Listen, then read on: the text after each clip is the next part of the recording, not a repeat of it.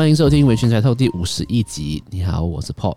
今天录音的时间呢是在二零二一年的十二月五号的晚上六点半。啊，今天陪伴我录音的酒呢是在这里要感谢下班后的 Podcast 的主持人喜歪哥，他送了生日礼物。今天的陪伴录音的酒是叫做黄樱 Kizakura 的这个品牌的清酒。我喝过的清酒不多，然后这一支也是我第一次喝 Karakuchi，就是新辛辣的辛辛口，就是偏辣的清酒。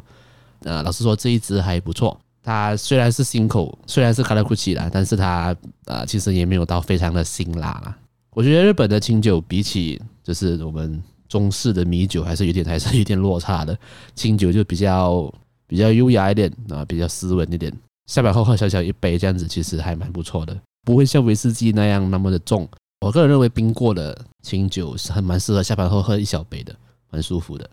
好，最近的话，最近。我个人是在研究一件事情，就是大家都相信各位都有在关注到，就是 NFT 这件事情。要了解 NFT，就会需要去了解以太币嘛。那你需要了解以太币，就需要了解什么是虚拟货币吧。所以其实最近我花了蛮长的时间在研究这一块的事情。我个人对于这件事情的看法就是，其实它因为它也它是一个很新的东西，对于是所以真的是说不准啊，说不准它对于未来的走向，对于未来世界影响到底会到多大。感觉就很像。五十年前、六十年前，电话刚就是电话刚被发明出来的那个世界，现在 FT 就类似这样子的东西，就觉得大家会觉得怎么可能会有人能用这种东西？What？怎么可能？对，但是它的确存在，然后它也最近那个热度也起来了，所以我个人认为是大家可以去了解一下啊。至于至于你了解了过后，至于你对于它未来的发展是怎么样呢？就呃见仁见智了。有机会说不定可以就在节目跟大家聊聊这件事情。但是我的节目应该不太适合了。OK 啊、最近看到一个新闻哦，是说在日本的 Oricon，它最近公开了一个二零二一年的日本漫画的销量排行。那 Oricon 其实是它是一个以提供音乐排行榜之类的音乐资讯服务为主要的业务的一个日本企业。那它的名字呢是来自英文的 Original Confidence，绝对的信赖的缩写，就所以缩写成 Oricon。那也因为这个公司的主要业务呢是影音产品的销售排行榜，在中文圈呢是被称为公信榜，所以每一年呃 Oricon 它发出的这个排行榜是非常有公信力的。我来稍微跟大家讲一下这个呃这前十个有上榜的作品好了，就是这个二零二一年日本漫画销量排行榜前十名。好，第十名呢是排球少年啊，这个我看应该不需要我多做解释啦，有在看有在追随 S C G 相关内容的听听众们应该都会知道啦。这个排球少年。那第九名的话是王者天下，这个其实是这一部这一部作品是这一个排行榜里面我唯一一部不认识的。那王者天下其实是一个在讲述中国战国时代末期的历史故事的作品。其实觉得蛮，我也蛮好奇的，为什么这部作品在日本会那么受欢迎？那有机会可以来了解一下。那第八名呢是《Spy Family》，那这个其实呃不能算是冷门，但是有些看漫画的人都知道这部作品啦。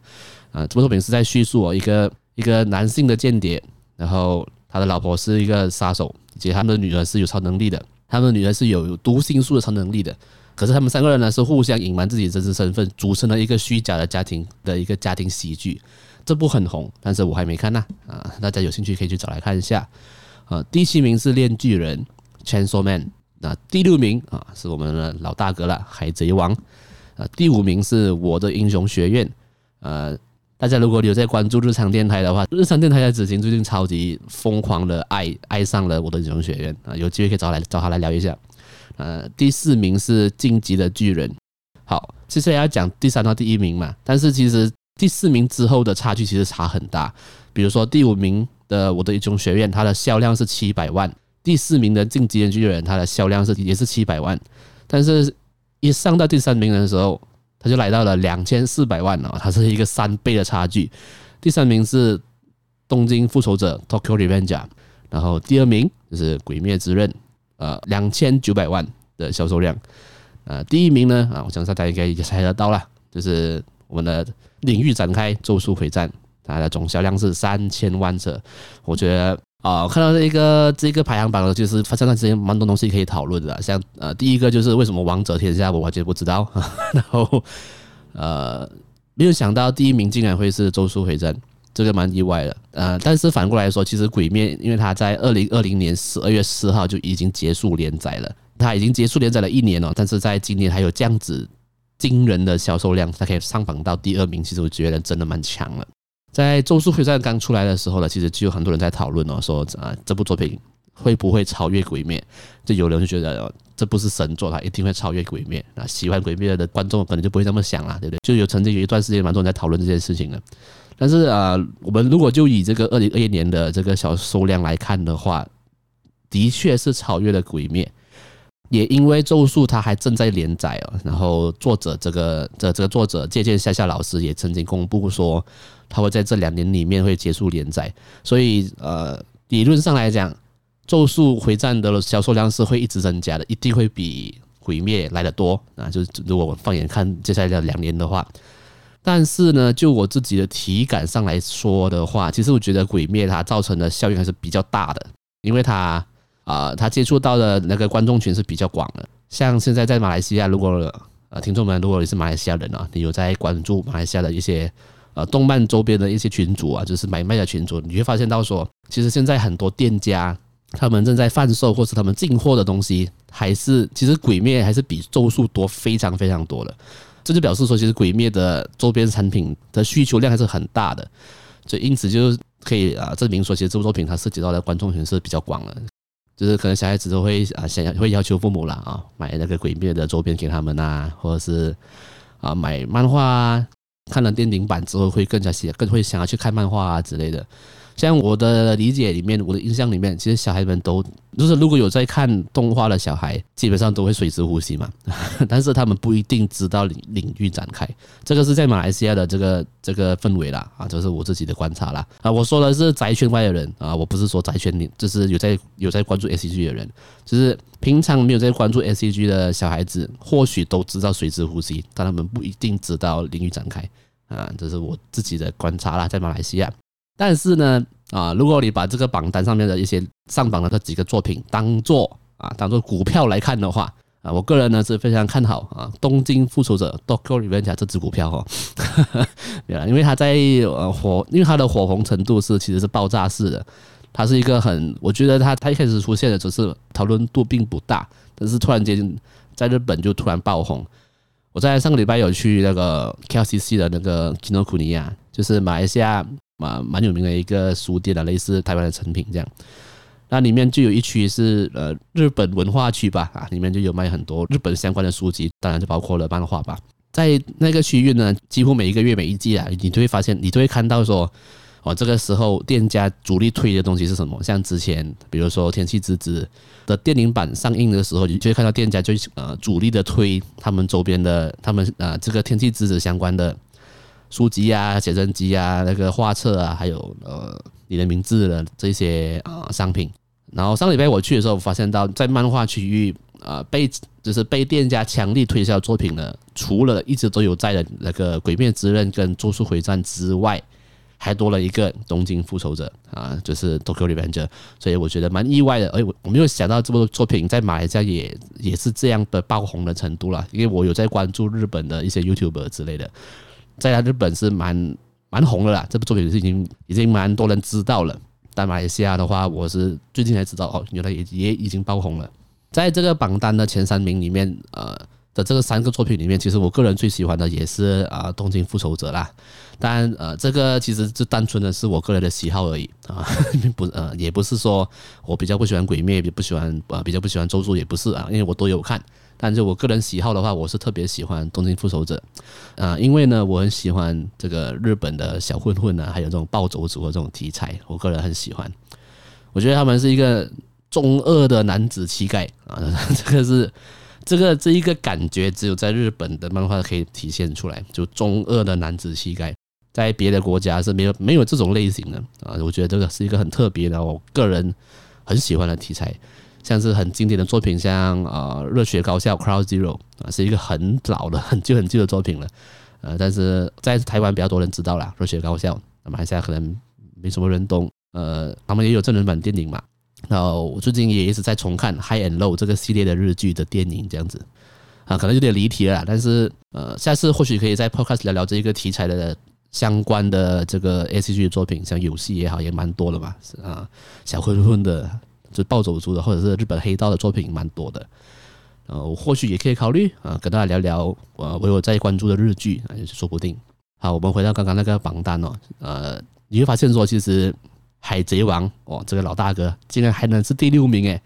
真的很强诶。有在关注 hcg 相关的朋友们应该知道啊，就是最近《海贼王》的动画来到了第一千集嘛，这件事情的确也造成了很大的话题，因为在第一千集的时候，官方把这一集的开头的歌曲跟动画。那个歌曲用回跟第一集的时候一样，就是那一首 VR，然后第一千集的动画也根据第一集的，就是原版重制吧，啊，你就看到说哦，鲁夫 在画面中那个画面是跟第一集一模一样，但是鲁夫成长了啊，他的伙伴就越多了啊，这样子就看得很感动啊啊，虽然我我自己没有在看海贼王啊，但就我自己的想象中啊，因为我有在看火影忍者嘛，我很喜欢火影忍者嘛，就。我的想象中，如果今天这件事情是发生在火影忍者身上的话，我应该会哭个两两三天吧。啊，这是一个陪伴着自己长大的一个一个动画一个作品，然后在第一千集的时候，让你回到最初的原点啊，让你回到最初的感受啊。我觉得，如果是火影忍者的话，我感受应该会跟跟每一个就有些看海贼王的粉丝们一样，因为海贼王真的陪伴了大家很久的时间呢，多。几乎啦，当初有在接触海贼王的小孩，现在大部分都已经结婚生孩子了，所以其实蛮也蛮感慨的啦。就是说，当我看到海贼王就有这样子的成就哦，再看看火影啊，他延伸的作品呃，博人传、博鲁多，唉，我真的不知道该怎么该说什么了啊，就有点很可惜，觉得火影忍者有点可惜了。如果他可以做到像海贼王这样的话，或许也是另外一个传奇了，对不对？所以就唉，早知道当初就买海贼王的股票，嗯。OK 啊，Oricon 除了公开了漫画的总销量之外呢，啊，官方呢也释出了每一个漫画单本的销量的排行啊。虽然《咒术回战》的总销量啊排行是第一名，但是《鬼灭之刃》在单本漫画的销售量却是排名的第一跟第二啊。像是《鬼灭之刃》的第二十三卷，也就是最后一卷，它的单本销售量就来到了五百万。啊，像是《咒术回战》十四、十五、十六卷的这三个的分别都只有两百万。虽然你这样子比较起来好像差三百万哦，但是 《咒术回战》的十四、十五、十六卷的三本的销售量加起来，就已经打败了在榜上的《进击的巨人》跟《我的英雄学院》的总销量，所以蛮真的蛮夸张的。呃，所以对啊，他这两部作品真的是很红很红，然后非常有话题性。哦，我自己觉得《鬼灭》哦，它完结了一年了，但是最后一集竟然还有这样子的销售量啊，我觉得这真的是一个。我觉得这件事情就证明了说，就是其实这部作品它造成的影响是真的没办法去衡量了，没法估量了啊！因为它，因为这部作品的确让没有在接触 ACG 作品的受众们啊都知道什么是《鬼灭之刃》啊，大家几乎都懂。就是你跟任何一个人说，你你看过《鬼灭之刃》吗？他至少都会跟你讲哦，我知道那个拿拿刀砍鬼的啊，至少他他都会这样讲，就表示说这部作品真的影响到了层面是非常非常大的。所以我个人认为啊，如果做出也算真的想要干掉毁灭的话，可能还需要多几次的领域展开哦。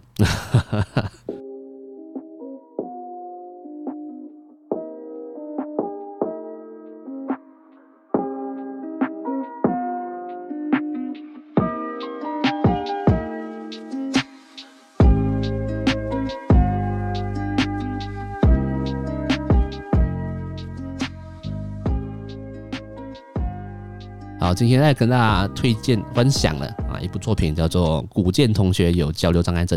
（Furumi san wa komu s h o des），它是由小田智人老师所创作的校园类型的日本漫画作品，在二零一六年呢开始在小学馆周刊少年 Sunday 啊杂志的第二十五期开始连载。呃，这部作品其实我一开始也没有再关注了，但是我在 IG 上看到很多外国人在讨论这部作品，我觉得没蛮好奇的。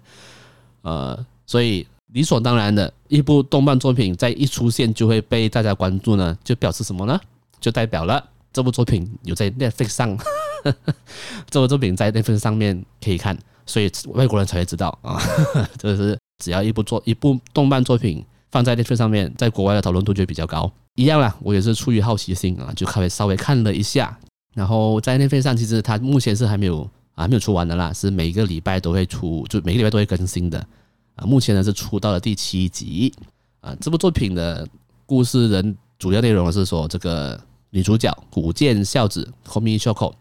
她其实是一个超级大真眉啊，超级美女，身材超好，在高中里面、学校里面是一个校花等级的女生，就品学兼优啊，运动也超好这样子。但是她却是一个患有交流障碍症的一个女生，她没办法跟就是面对面的跟别人说话交谈，只要面对面。遇到一个人，只要是需要讲话场合，他就会全身发抖，然后讲不出话啊，然后超级的口吃，这样子就没办法讲话。他第一次跟男主角紫野仁人见面的时候，就是在他们同班同学啦，然后坐在他们坐在隔壁这样子。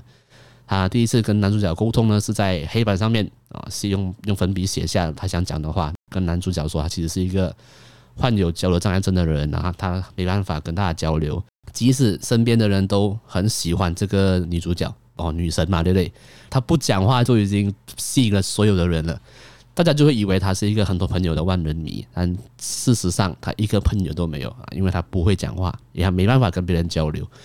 所以她在白板上是写下说，她希望自己她的愿望呢是希望可以交到一百个朋友啊。男主角呢就看到这个这个女生，他就讲说，哎，好了，然后就帮帮她或者帮助你。就是男主角就愿意帮助女主角啊，可以让她交到新朋友，希望有机会交到一百个朋友。呃，看到这里呢，我就想要稍微吐槽一下，就是男主角假设今天这个女生并不是一个正妹，你会帮她吗？嗯、呃，我是觉得不会啦啊，一个臭直男的想法应该是不会啦。刚好是一个校花等级的人，然后他只跟你讲他的秘密啊，谁都会帮吧，对不对？然后稍微吐槽一下。好，其实我稍微有 Google 了一下，什么是交流障碍症，在 Google 上面的写的范畴啦，是包括了自闭症、呃亚斯格伯症、失语症，然后讲话的状况，